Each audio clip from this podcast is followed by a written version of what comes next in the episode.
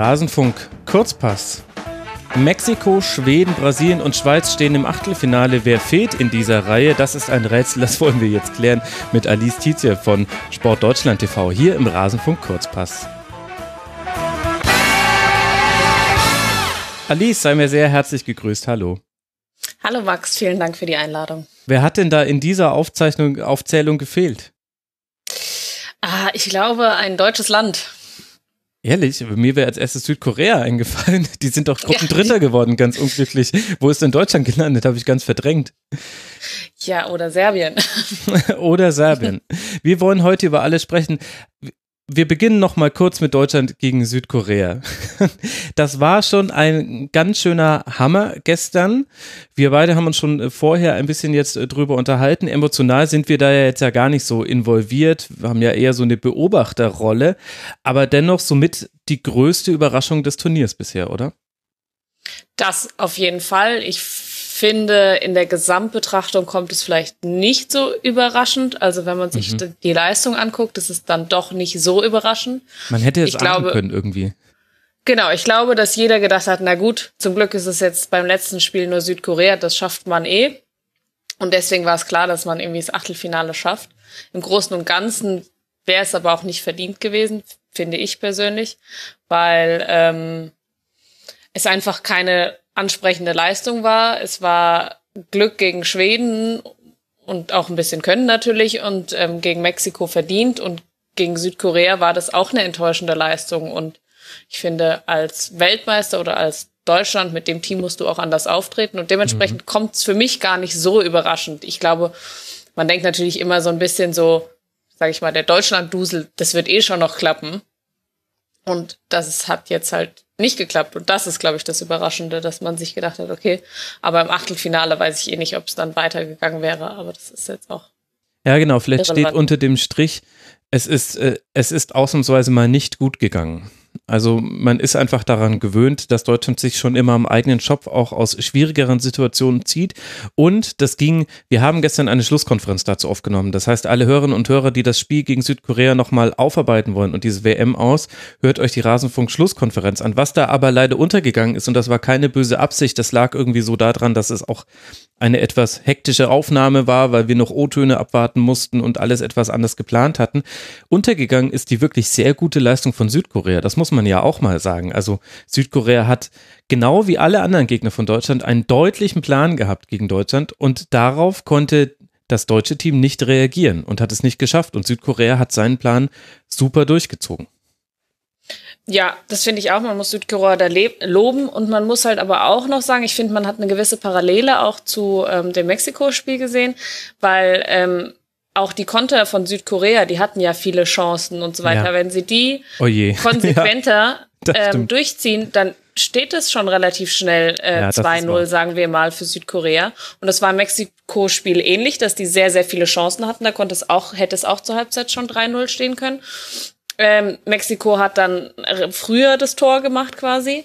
Aber ähm, Südkorea hat das sehr gut gemacht und den Deutschen ist einfach nichts eingefallen. Und ich finde, da ist halt auch genau das, das Problem. Also was bei mir steht, ist halt einfach unkreativ. Und ich fand, denen ist nicht viel eingefallen. Die konnten auch nicht irgendwie noch sich anders einen anderen Matchplan überlegen während des Spiels. Das ist ja immer das, was man sozusagen mhm. so lobt, dass äh, dem Trainer dann auch dann währenddessen was einfällt. Dann gab es die Umstellung wieder wie ähm, beim Schwedenspiel, Gomez vorne rein, Werner auf die Außen. Ja. Das hat diesmal auch nicht so funktioniert, wie es vielleicht im Schwedenspiel. Da hat es nochmal einen neuen äh, Antrieb gebracht. Mhm. Ich finde, Brand kam ein bisschen spät auch, weil der bringt halt einfach, der ist irgendwie jung und unverbraucht und bringt nochmal frischen Wind. Mir hat einfach die Lockerheit gefehlt bei dem Ganzen und dieses, diese, der Wille vielleicht auch einfach. Ja. Oder es war Angst. Ja, man, ja, schwierig von außen zu beurteilen. Ich würde sagen, am Anfang war schon Lockerheit da, nur zu viel Lockerheit. Aber was, was eben auch einfach gefehlt hat, war das Zwingende. Also, das habe ich auch gestern in der Schlusskonferenz äh, so gesagt. Ich finde, so ein Spiel musst du von vorne spielen und nicht von hinten. Das heißt, dein Ziel muss es sein, ganz früh das 1 zu 0 zu erzielen. Alles dafür tun, dass quasi im, im besten Fall schon in der ersten Halbzeit alle Verhältnisse geklärt sind dass man das dann in der zweiten Halbzeit runterspielen kann. Und Deutschland ist aber diese Eigenschaft verloren gegangen, weil sie in der ersten Halbzeit überhaupt nicht ins Tempo reingekommen sind. Und das hat mit sehr, sehr gut postierten Südkoreanern zu tun, hat aber auch damit zu tun, dass da eben die Ballverarbeitung viel zu langsam war. Also die haben immer den Ball erstmal angenommen, dann geguckt, dann weitergepasst, dann stand wieder jemand. Also sind nie ins Tempo gegangen. Und du hast es schon in der ersten Halbzeit in zwei Situationen gesehen. Immer wenn mal jemand ein Dribbling angezogen hat, dann gab es auch Möglichkeiten, in Lücken zu spielen, die sich aufgerissen haben. Denn Südkorea hat sehr gut verteidigt. Südkorea hat aber auch nicht so verteidigt, dass es gar nichts zugelassen hätte. Naja, und dann geht man halt mit 0 zu 2 raus. Aber. Ja, du musst die Balleroberung, die man ja hatte, auch einfach besser dann nutzen. Die muss ja. man halt dann einfach schneller, das Umschaltspiel schneller gestalten. Und da gebe ich dir recht. Und das hat halt einfach gefehlt. Und dann finde ich auch die Flanken von außen hoch in die Mitte, wenn der bis Gomez kommt, kaum einer steht, außer mal Goretzka oder Hummels bei einer Ecke. Ich finde auch Standardsituationen, das ist dann halt sowas, das musst du in dieser, in diesen, in diesen Zeiten dann, sage ich mal, nutzen eigentlich. Und die waren echt schlecht. Ja. Ähm, vor allen Dingen die Ecken. Und ich finde, über sowas kannst du dich dann halt auch wieder zurück ins Spiel holen. Da musst du aber halt dann mal eine anständige Ecke sch schlagen. Oder ähm, vielleicht verzichtest du auch einfach auf die kurze Variante, weil da ist gefühlt noch nie was draus geworden. Ja, genau. Also das haben wir auch gestern angesprochen. Da spielt auch Hansi Flick eine Rolle, der eben einfach nicht mehr mit dabei ist und von dem man weiß, er war der Antreiber zur WM 2014, dass man sich mit Standardsituationen auseinandersetzt. Ja, wir haben es in der Schlusskonferenz ausführlich besprochen, deswegen haben wir jetzt hier die Möglichkeit, noch ein bisschen auf die anderen Spiele zu schauen. Es gab ja auch noch das Parallelspiel zwischen Mexiko und Schweden und ich muss sagen, Schweden hat mich wirklich sehr, sehr, sehr positiv überrascht. Die haben ein so gutes Spiel gemacht und vor allem habe ich das Gefühl, dieses Turnier muss auf eine bestimmte Art und Weise gespielt werden. Also du darfst nicht allzu viel zulassen und musst dann relativ eiskalt sein äh, mit den Chancen, die du hast. Und das habe ich gestern bei Schweden gesehen. Da gab es auch Chancen für Mexiko, aber das war eine so vor allem in der zweiten Halbzeit dominante Leistung der Schweden und eine, mit einer so tollen Haltung, dass ich mir wirklich gedacht habe, wow, die haben sich das auch richtig verdient, da als Gruppenerster rauszugehen. Ja, das ist ja genau quasi das Parallel zu Deutschland, das Äquivalent, was Deutschland gefehlt hat. Die Schweden ja. sind rausgegangen und haben gesagt, wir müssen gewinnen, also gewinnen wir das und wir haben auch Bock drauf. So, und das hast du auf dem Platz gesehen. Die hatten Spaß am Spiel, die haben den Offensivdrang gehabt, die haben ihre Chancen genutzt, die sie hatten und haben Mexiko, die jetzt bisher auch keine schlechte WM gespielt haben, einfach kein gar nicht herankommen lassen oder sonst irgendwas. Und es hat einfach Spaß gemacht, denen zuzuschauen. Genau, also es gab auch Chancen für Mexiko, so ist es nicht. Äh, aber ich hatte vor allem in der zweiten Halbzeit dann schon den Eindruck, also ab dem 1 zu 0 war Schweden in diesem Spiel so felsenfest drin. Da hat zwar dann Mexiko noch alles getan, um die nochmal umzuwerfen, aber das hatte eine Selbstverständlichkeit, wie Schweden das dann runtergespielt hat. Das hat man ja auch schon in den Playoff-Spielen gegen Italien beobachten können. Das war schon ganz gut. Und Mexiko hat eigentlich auch im Rahmen seiner Möglichkeiten sehr viele Dinge eigentlich ganz gut gemacht. Hinten eben zu viel zugelassen. Aber letztlich, wenn man jetzt mal über die Summe der drei Spiele guckt, auch okay, dass Mexiko da weitergeht ins Achtelfinale.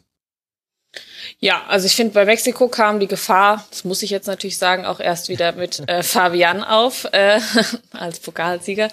Ähm, ich fand, da kam noch mal ein bisschen neuen Zug rein. Ich fand sie davor so ein bisschen, na, wie sagt man es am besten, so ein bisschen latch, so ein bisschen nicht so ganz voll drinne. Mhm. So, ähm, also auf jeden Fall nicht so bis in die Haarspitzen motiviert wie Schweden, sagen wir es mal so. Und ähm, aber ich finde, sie haben einfach bisher eine überraschende Vorrunde gespielt, haben gut gespielt, haben sich jetzt diesen Ausrutscher gegen Schweden. Ich meine, es hätte im Endeffekt auch schlecht für die laufen können, dann hätte man sagen können, ja, okay, hättet ihr euch halt gegen Schweden angestrengt, dann wärt ihr noch dabei, weil ihr hattet das selbst in der Hand. Mhm. Jetzt, ähm, ich fand das Spiel gegen Deutschland, das war beeindruckend und ähm, da ziehe ich irgendwie den großen Hut vor und ähm, sie stehen verdient da. Also Schweden und Mexiko haben eine gute Vorrunde gespielt und besser als die anderen zwei und dementsprechend stehen sie verdient im Achtelfinale. Ja, ja, finde ich ist eine schöne Zusammenfassung. Und äh, dass sich Mexiko da ein bisschen schwerer getan hat, das hatte auch mit dem Spielverlauf irgendwie zu tun. Also Mexiko hatte wesentlich mehr Ballbesitz. In der zweiten Halbzeit waren es 70 Prozent, insgesamt 67 Prozent. Das heißt, äh, Schweden hat sich auch einfach ähm, zurückfallen lassen, hat Mexiko die Initiative überlassen. Und da hast du schon gegen Südkorea gesehen, dass Mexiko das auch spielen kann, dass aber dann diese wesentliche Gefahr, die über Konter kommt, über Unschaltsituationen, die vor allem Deutschland am eigenen Leib erfahren hat, dass die ihnen dann logischerweise damit geraubt wird, denn es gibt weniger Umschaltsituationen in der Form, dass du quasi dann aufs gegnerische Tor zustimmen kannst als Mexiko. Und da hast du eben gesehen, also sie sind eher das Team, was aus der Rolle herauskommt, was auf Konter lauert haben es aber jetzt dennoch trotz des deutlichen Ergebnisses auch nicht komplett schlecht gemacht gegen Schweden. Es war eigentlich, eigentlich, äh, glaube ich, wenn da jetzt nicht irgendwie das Schicksal von Deutschland dran hinge, dass man sagen würde, Mensch, das war echt ein munteres Spielchen, das auch so und so hätte ausgehen können. Es gab ja ziemlich viele Torabschlüsse, viele enge Zweikämpfe. Also war eigentlich ja sehr schön anzusehen als neutraler Beobachter. Ja, das äh, hat auf jeden Fall Spaß gemacht. Ich glaube, dass es für Mexiko im Achtelfinale jetzt schwierig wird. Ähm, ich glaube Gegen Brasilien, aber, genau. Mhm. Genau, ich glaube, dass Brasilien da einfach zu stark ist. Aber auch da können sie natürlich überraschen, wenn sie, sage ich mal, ähm, sich, wenn sie kein frühes Gegentor fangen und dann ihre Konter ausspielen können, dann haben sie natürlich auch eine Chance. Und ähm, das Spiel an sich war von Chancen geprägt. Ich erinnere mich dann noch an die Chance von Berg in der, ich glaube, 31. oder sowas, wo Ochoa stark gehalten hat und so. Also es war auf jeden Fall ein munteres, schön anzusehendes Spiel für den neutralen Betrachter, der jetzt nicht ähm, vielleicht unbedingt mit Deutschland oder sonst irgendwie noch sein Herz vergeben hat. Mhm. Ja, das muss man auch einfach anerkennen im Sport. Wer hätte gedacht, dass Schweden mit einem Sturm aus Berg und Teuvonen als äh, Gruppenerster ins Achtelfinale einzieht? Da muss man einfach den Hut vorziehen und muss sagen, da ist einiges gut gelaufen und bei Mexiko, denke ich, gegen Brasilien ist man dann auch wieder eher in der Situation, die man gerne hat, nämlich, dass der Gegner das Spiel machen will auch. Man weiß auch ganz gut, auf was man sich da gefasst machen kann. Also ich vermute mal, die rechte Abwehrseite von Mexiko wird da ein bisschen was zu tun bekommen, vielleicht mit Neymar, aber es wird auch wieder Umschaltsituationen geben und wer weiß, was äh, da passiert. Diese WM hat uns jetzt schon sehr häufig überrascht an vielen Punkten. Vielleicht kommt daher tatsächlich auch dann was ums Eck. Vielleicht ist das dann auch die Gelegenheit, dass wir mal auf die andere Gruppe gucken, die Abendspiele. Da hat nicht nur Brasilien gespielt, sondern auch die Schweiz gegen Costa Rica am Ende ein 2 zu 2. Führ uns mal ein bisschen rein in dieses Spiel. Wie hast du das denn erlebt? Ja, die Schweiz ist ja Gott sei Dank mit der also mein Herz schlägt ein bisschen für die Schweiz, dementsprechend sage ich Gott sei Dank, äh, mit der guten Ausgangssituation reingegangen, dass ein Unentschieden fürs Achtelfinale gereicht hätte oder hat. Und ähm, haben dementsprechend ähm, ein bisschen getauscht auch. Und zwar kamen Embolo und Gavranovic in die Startelf mhm. für Zuba und Seferovic, die den Bundesliga-Experten auch noch ein Name sein sollte. Ähm, die Schweiz hat aber leider es zu Beginn hat sich echt schwer getan, weil Costa Rica richtig Bock hatte aufs Spiel und ähm, einfach viel Spaß dran hatte und die Schweiz sehr ängstlich gespielt hat. Also die ersten fünf Minuten gingen noch, da hat vor allen Dingen Shakiri mal wieder viel gewirbelt und danach hat Costa Rica einfach eine Chance nach der anderen gehabt und ist äh, jedes Mal an Sommer gescheitert, der irgendwie einmal innerhalb von 40 Sekunden drei Großchancen vereitelt hat. Mhm. Ähm, Kannst du erklären, woran das lag? Dass Costa Rica so viele Chancen hatte? Also ich fand, dass die Schweizer nicht richtig mutig in die Zweikämpfe gegangen sind und sie nicht früh gestört haben. Und dann gab es viele Ballverluste einfach im Spielaufbau quasi von der Schweiz. Mhm. Und dadurch sind natürlich ein paar Lücken entstanden. Und Costa Rica hat's halt einfach auch gut gemacht. Also ich meine, die haben ja auch ein paar gute Spieler. Mhm. Ähm, und den hast du halt einfach angesehen, so, die sind schon ausgeschieden, die haben hier nichts mehr zu verlieren und die ballern halt einfach drauf und spielen sich da halt irgendwie in so einen Rausch, haben die sich so ein bisschen gespielt. Und ich glaube, damit war, das hat die Schweiz ein bisschen auch überrascht. Mhm. Und ähm, dann muss man sich glücklich schätzen als Schweiz, dass man da nicht schon irgendwie 2-0 zurückliegt oder sowas, weil verdient wäre es gewesen. Und dann fällt sozusagen im quasi kurz danach fällt dann das 1-0 für die Schweiz. Ähm, auch sehr schön gemacht von äh, Embolo abgelegt und Gemali ähm, steht kurz vor der äh, ja vom Elfmeterpunkt und schießt ihn halt einfach rein. Und das hat dann so ein bisschen, sage ich mal, der Schweiz auch wieder ein bisschen Ruhe gegeben eigentlich. Ja. Mhm. Ähm, also da haben sie sich dann eigentlich auch wieder ein bisschen beruhigt, ein bisschen ruhiger ihr Spiel auch durchgezogen und ein bisschen sicherer auch einfach. Ja, es hat ihnen Sicherheit gegeben, sagt man vielleicht. Und dann ähm, gab es aber zur, nach der Pause eigentlich quasi genau das gleiche Bild nochmal, dass äh, Costa Rica mega motiviert äh, aufgetreten ist und ähm, die Schweiz schon wieder so ein bisschen überrannt ist und äh, wurde. Und dann ähm, gab es eine Standardsituation, die hat zum 1-1 geführt. Ja, und dann hat sich so ein ganz offenes Spiel eigentlich äh, entwickelt ähm, bis zum 2-1 von Drimmitsch dann. Mhm. Also die Bundesliga schießt die Schweiz quasi ähm, Achtelfinale. War bei diesem Kader auch schon, aber auch schon fast zu erwarten, muss man sagen. Ja, das stimmt. Oder Ex-Bundesligaspieler. ja, sich stimmt, genau. Ja. Oder Bundesligaspieler to be. Ähm, mhm, auch sehr schön.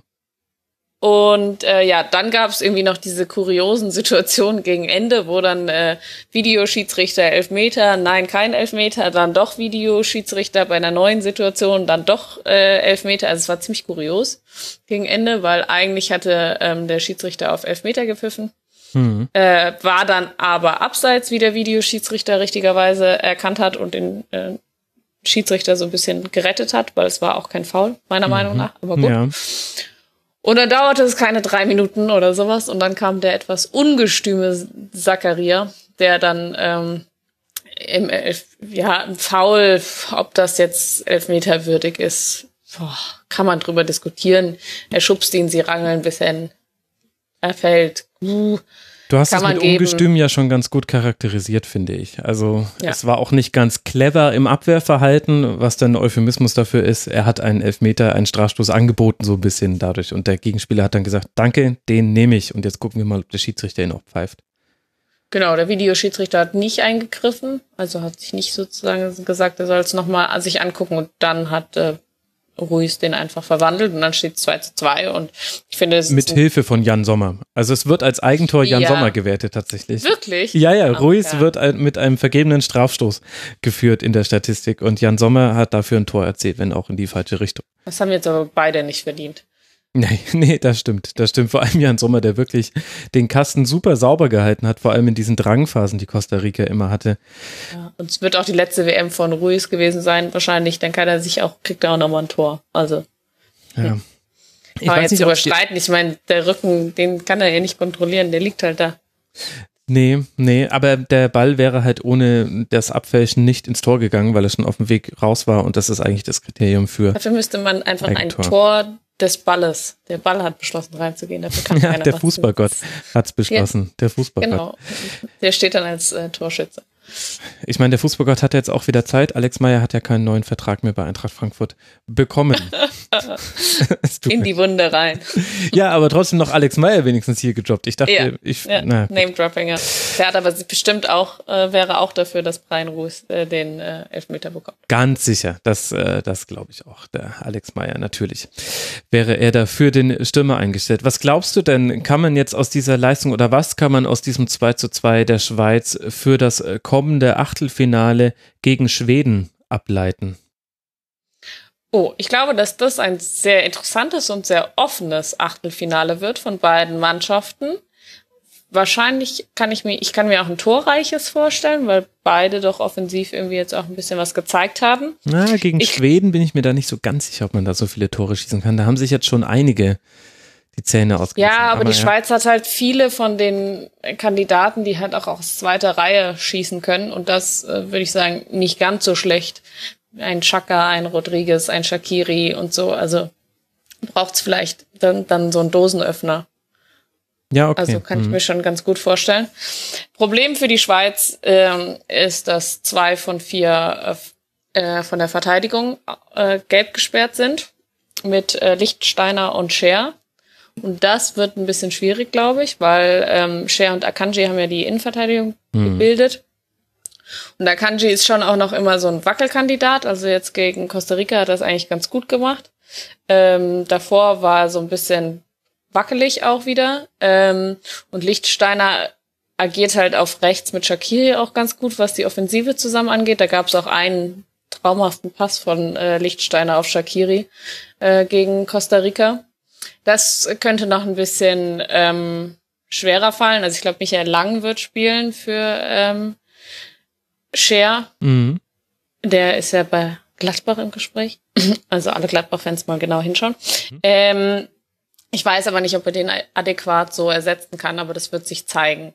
Also ich glaube, dass für die Schweiz ist es eine große Chance, ähm, ins Viertelfinale zu kommen.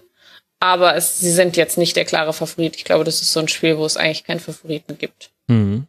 50-50. Und wie würdest du die WM von Costa Rica einordnen? Haben das Auftaktspiel gegen Serbien durch diesen Freistoßtreffer von Kolarov verloren mit 0 zu 1, dann ein 0 zu 2 gegen Brasilien, wo man bis zur 91. Minute ein 0 zu 0 ermauert hatte und dann fielen noch zwei Tore in der Nachspielzeit und jetzt eben dieses 2 zu 2 durch Eigentor in der 93. Minute. Irgendwie einen interessanten Turnierverlauf, den Costa Rica da genommen hat. Es gehen als Gruppenletzter mit nur einem Pünktchen aus der Gruppe raus. Ich würde jetzt aber mal die These in den Raum stellen, so schlecht wie die Ergebnisse aussehen, hat sich Costa Rica nicht präsentiert bei dieser WM. Also es war nicht Deutschland-like. Nee, da gehe ich auf jeden Fall mit dir. Also da wären wir wieder beim Fußballgott und diesmal nicht bei Alex Meyer, dass der nicht so ganz äh, auf Costa Rica geblickt hat, fand ich. Also das Spiel gegen Brasilien, da haben sie ja auch wirklich gut gegengehalten und man dachte, ach komm, die schaffen das jetzt noch, das 0-0 äh, zu halten. Ja, und dann kassieren die da halt in den letzten Minuten das 1 zu 0 und dann fällt es 2 zu 0 und es war echt bitter, muss man mhm. sagen. Also, weil sie hätten sich da auch das Unentschieden verdient gehabt, finde ich, für die Kampfleistung. Und gegen Serbien war es ähnlich. Auch da wäre es ein Unentschieden gewesen. Ich meine, dann wärst du jetzt mit drei Punkten, wärst du auch nicht weitergekommen. Aber du hättest halt wenigstens ein bisschen was Besseres auf dem, auf dem Tableau gehabt. Und das hätten sie sich verdient, weil sie haben irgendwie Kampfgeist gezeigt, Leidenschaft. Und das ist ja das, was man auch irgendwie ein bisschen erwartet von diesen kleineren Ländern. Und ähm, das hat, hat Spaß gemacht, fand ich. Ja, und der Vergleich mit äh, Deutschland, das war natürlich jetzt ein bisschen polemisch, das gebe ich zu. Deutschland hat ja zwei Punkte mehr. Wie könnte ich sagen, Costa Rica wäre so schlecht gewesen. Aber irgendwie war da es mir hat Costa Rica aber mehr Spaß gemacht zum Zuschauen. Ja, das kann man vielleicht tatsächlich dann äh, so stehen lassen. Da hast du dann schon recht. Das letzte Spiel, über das ich gerne noch mit dir sprechen wollen würde, bevor wir auf das blicken, was heute noch kommt, ist Serbien gegen Brasilien. Brasilien musste das gewinnen. Auch Serbien hätte noch Chancen gehabt aufs Weiterkommen. Warum hat es denn dann für Serbien nicht nicht gereicht gegen Brasilien? Ich glaube, weil Brasilien das gezeigt hat, was man von Brasilien erwartet. Ähm, endlich mal wieder spielerisch äh, Spaß gemacht auch und äh, spielerisch mhm. Leistung gezeigt, weil Neymar sich ähm, mal wieder auf seine Fähigkeiten konzentriert hat und nicht auf sein Lamentieren oder ähm, sein Dasein. Ähm, weil sie einfach unfassbar gute Spieler haben. Also ich meine, der Pass von Coutinho beim 1 zu 0, da drin möchte ich gerne baden oder sowas. Das ist einfach, ähm, das war ja traumhaft. Ich meine, den musst du dann auch mal da so reinmachen und so, aber ja, es war einfach schön und ich finde, oh, mich hat Serbien schon sehr enttäuscht. Also komplett bei der WM und jetzt in dem Spiel auch, weil sie hatten ja theoretisch noch eine Chance. Davon hat man jetzt aber nicht viel gesehen. Und Brasilien hat es einfach gut gemacht.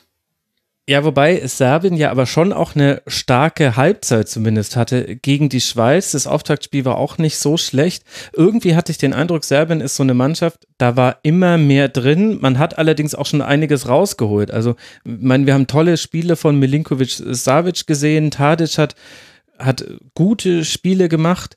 Am Ende hat es halt dann nicht gereicht, weil halt alles davon abhing, dass man im Brasilien-Spiel noch was holt. Also ich würde sagen, dieses zweite Spiel von Serbien, wo man gegen die Schweiz schon in Führung lag und dann aber noch diese zwei Gegentreffer gekriegt hat, das war dann eigentlich, also diese eine schwache Halbzeit hat Serbien so ein bisschen aus dem Turnier rausgenommen, weil gegen Brasilien, wenn Brasilien so gut spielt wie gestern, dann haben da ganz, ganz wenige Mannschaften der Welt überhaupt die Mittel da, dem etwas entgegenzusetzen. Ja, aber ich finde, dann musst du halt auch anders die Spiele spielen. Ich meine, dass du gegen Costa Rica gewinnst, okay. Das ist sozusagen, sollte normal sein. Und dann musst du aber auch gegen die Schweiz darfst du dann halt auch nicht so einbrechen. Also, da musst du halt einen anderen Anspruch haben. Und wenn du dann verlierst, dann Klar, Brasilien war sehr, sehr stark, aber ein Törchen zum Beispiel hättest du schon nochmal schießen können.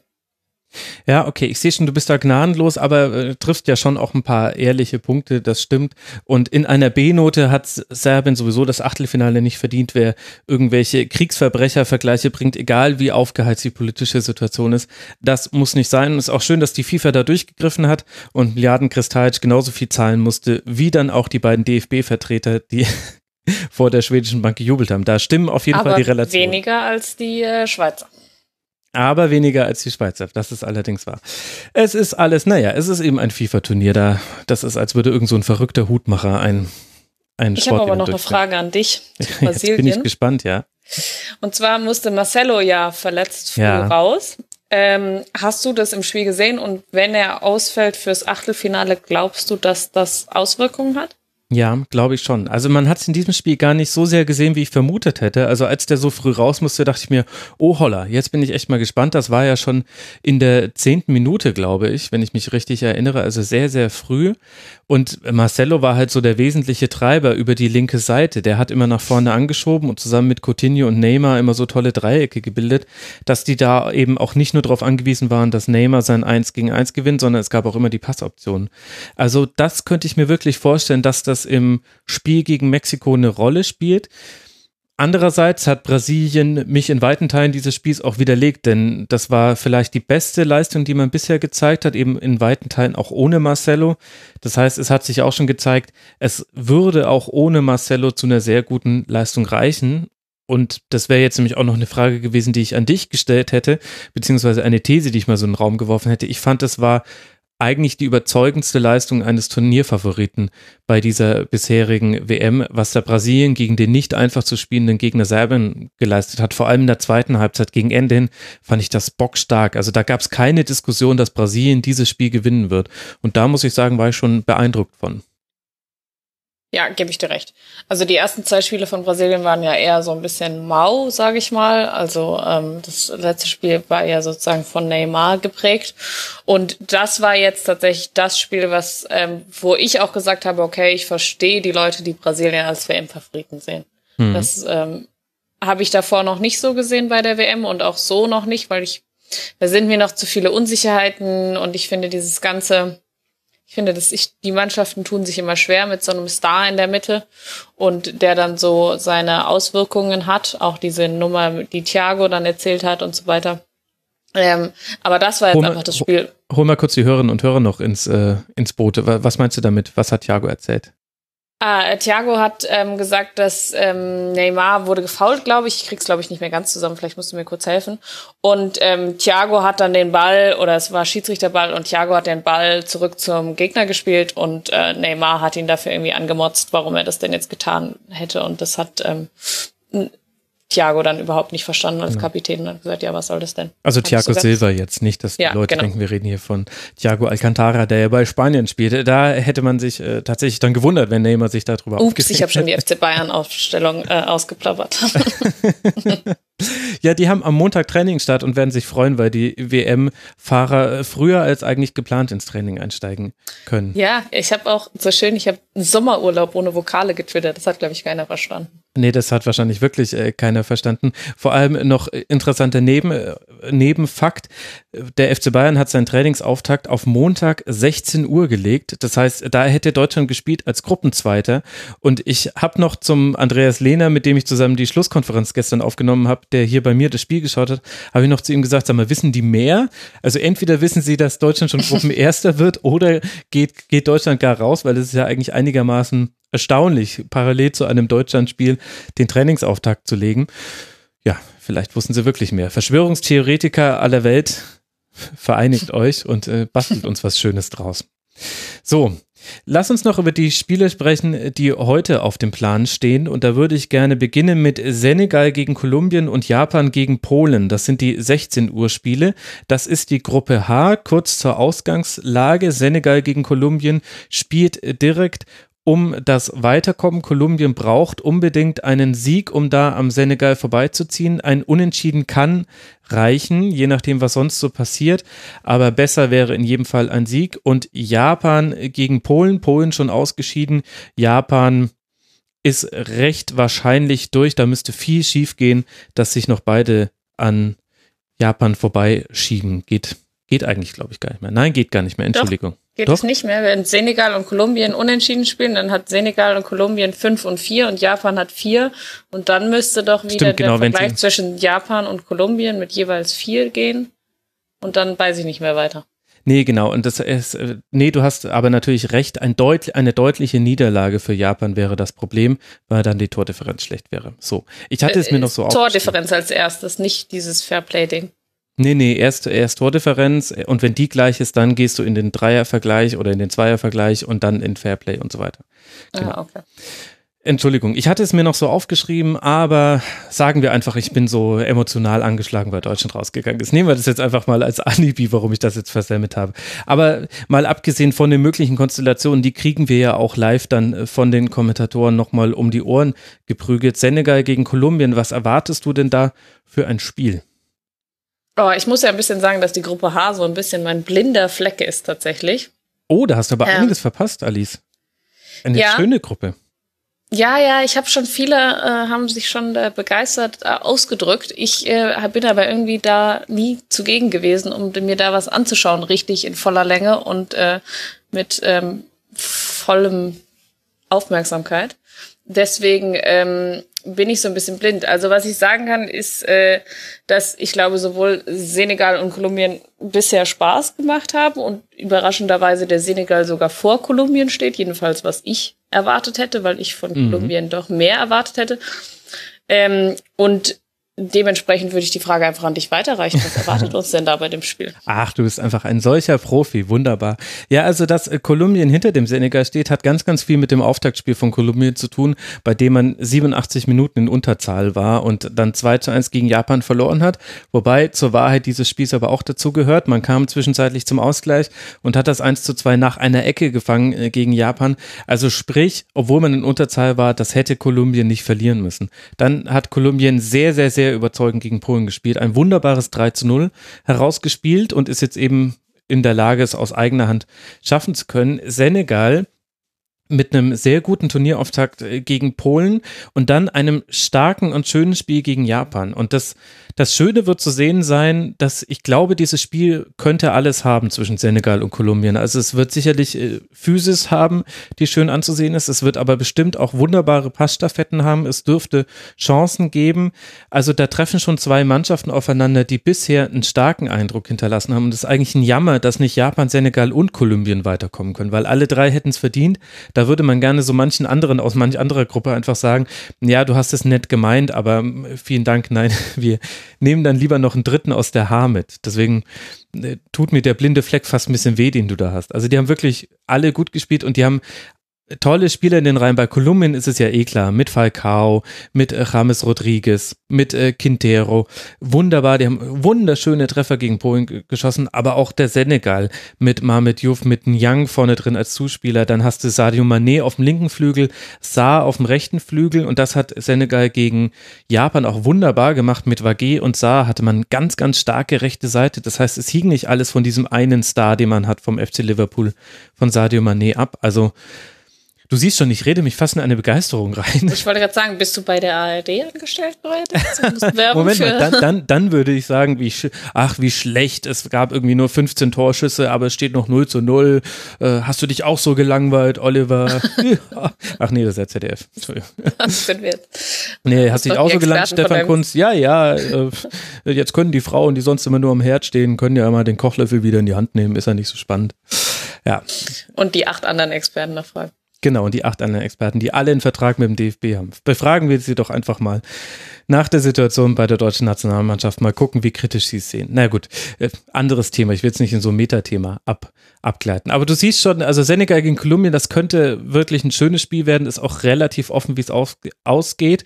Und Japan gegen Polen, ist so ein bisschen die Frage, wie sich Japan aus dem, wie sich Polen aus dem Turnier verabschieden möchte. Also da, man ist schon raus, da brodelt es an allen Ecken und Enden. Man hat nicht so viel Gutes von Polen gesehen bei dieser WM bisher. Und auf der anderen Seite finde ich, dass Japan einen wunderbaren Fußball gespielt hat. Und das würde ich auch dir wirklich nochmal ans Herz legen, Alice. Japan kann man so toll zugucken. Die spielen ein so schönes Kurzpassspiel. Die sehen, stehen so gut in ihren Positionen.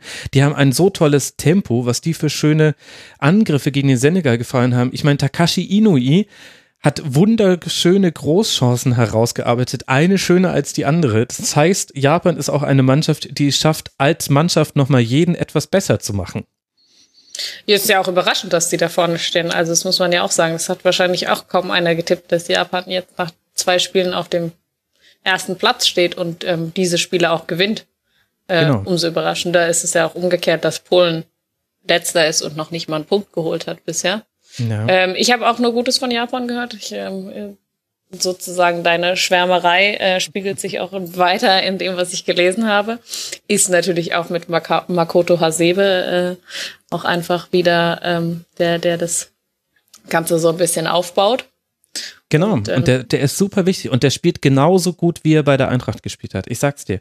Der macht keinen dummen Fehlpass, der gewinnt keine, verliert keinen äh, Ball in einer schwierigen Situation irgendwie schafft es immer, sich da rauszubewegen. Und er hat mit Shibasaki einen Nebenmann, der immer, wenn es nötig ist, vorverschiebt. Also sprich, erst dann ähm, Makoto Hasebe ist der defensivere Part und Shibasaki ist dann der offensivere Part. Und die haben ein ganz gutes Verständnis miteinander. Also Makoto Hasebe ist auch wirklich, spielt eine ähnlich wichtige Rolle wie bei Eintracht Frankfurt. Ja, äh, gespannt, ob die es jetzt auch tatsächlich dann ähm, schaffen gegen Polen. Äh, ja, doch, gegen, doch, gegen Polen. Polen, genau. Na, oder ob die Polen jetzt nochmal wütend sich verabschieden wollen, weil das, was sie geleistet haben, ist natürlich für Land und Fans sehr enttäuschend. Und auch Robert Lewandowski ähm, hat ja bisher noch nicht wirklich was nee. gebracht und ähm, tauchte auch so ein bisschen unter in dem Ganzen. Also, und ich meine, wenn man sich die Spiele anschaut, die Polen so mit sich bringt, wäre da eigentlich mehr drinne gewesen, gerade in der Gruppe, wo man sagt, die ist jetzt ja vorher auf dem Papier leichter. Hm. Es war eine sehr ausgeglichene Gruppe, auch weil man nicht wusste, was Japan mit dem neuen Trainer, den man erst Anfang April installiert hat, so zu leisten imstande wäre. Nee, große Enttäuschung, da steht auch sicherlich ein Umbruch bevor und da brodelt es auch an allen Ecken und Enden. Also ich kann alle Leute, die sich mal unterhalten wollen, also unterhalten, gefühl, fühlen wollen, die können einfach mal googeln, was so los ist, gerade im polnischen Team, was es da so für Aussagen gibt. Das ist äh, sehr, sehr interessant. Und dann haben wir ja heute noch äh, die letzten äh, Gruppenspiele überhaupt. Ab dann nur noch Achtelfinale, nur noch K.O.-Runde. Und zwar spielen zum einen gegeneinander England gegen Belgien. Das ist das nicht interessantes Spiel und dann der Kracher Panama gegen Tunesien. Da bin ich gespannt. Da würde ich jetzt nochmal gern 20 Minuten mit dir tief reingehen. Was, was denkst du vom äh, panamaischen Spielaufbau? Wird Tunesien den Deckungsschatten verlassen? Wird man Überzahl bilden auf den Außen? Da bin ich jetzt mal gespannt, was du uns alles erklärst, Alice. Oder wirst du doch über England gegen Belgien sprechen?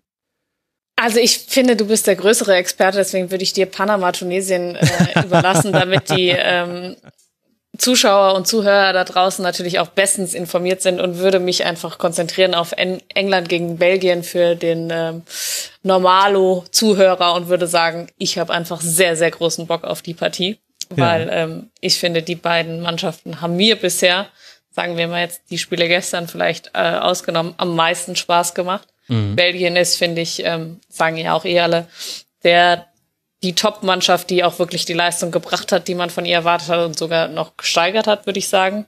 Natürlich muss man sagen, mit Panama und Tunesien sind es jetzt vielleicht nicht die Gegner gewesen, die jetzt ähm, so schon gänzlich einen fordern, aber trotzdem muss man das auch erstmal schaffen. Wir haben gesehen, wie viele Favoriten gestolpert sind über solche Mannschaften und das hat Belgien einfach sehr gut gemacht. England hat mir auch sehr viel Spaß gemacht. Ich finde, die haben auch eine geile Mannschaft und ähm, machen einfach Spaß.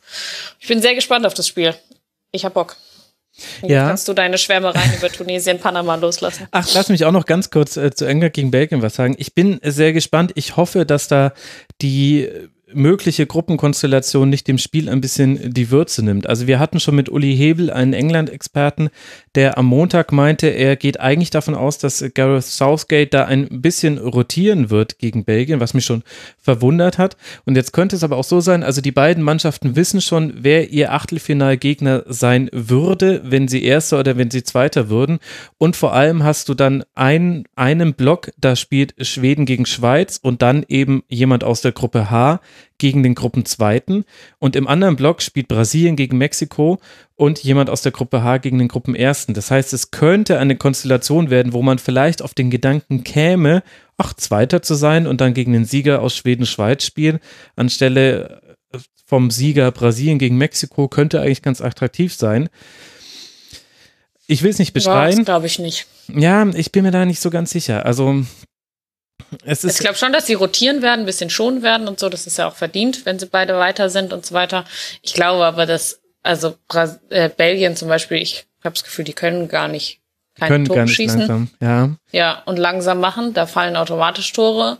Und bei England ist es ähnlich. Also ich glaube, das wird ein offenes Spiel und mir, meinetwegen kann es auch 0-0 werden, wenn es davor irgendwie 18 Chancen gibt und Spaß macht und die Torhüter brillieren. Ist mir auch wurscht.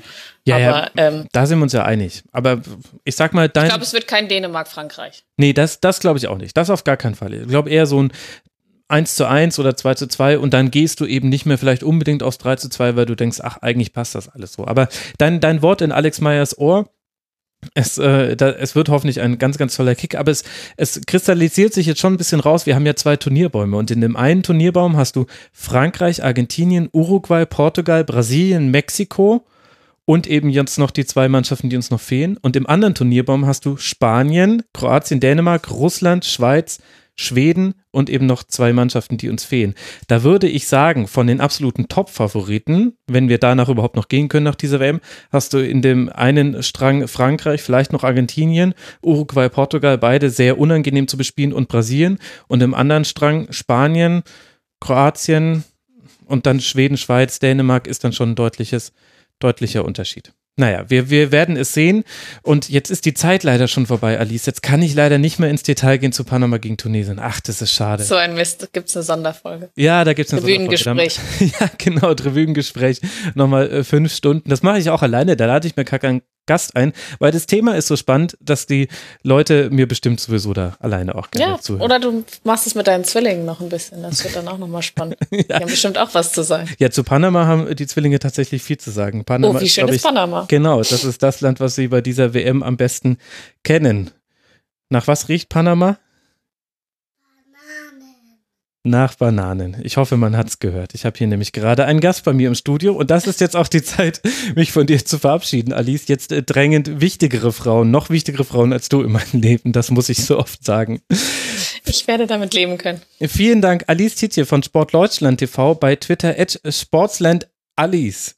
Vielen Dank, dass du mit dabei warst. Vielen Dank, Max, für die Einladung. Hat sehr viel Spaß gemacht. Das äh, freut mich. Ich hoffe, es hat auch euch, lieben Hörerinnen und Hörern, Spaß bereitet. Es wird weiter die täglichen WM-Kurzpässe geben. Wir lassen uns vom deutschen WM aus da nicht die Stimmung an der WM vermiesen. Es bleibt ja trotzdem ein interessantes Turnier. Das heißt, wir hören uns auch morgen früh wieder und bis dahin wissen wir dann auch, wie die Achtelfinalbäume genau aussehen. Ich wünsche euch eine, eine gute Zeit. Hinterlasst uns Bewertung bei iTunes, freut uns sehr. Und dann bis morgen hier im Rasenfunk. Macht's gut. Ciao.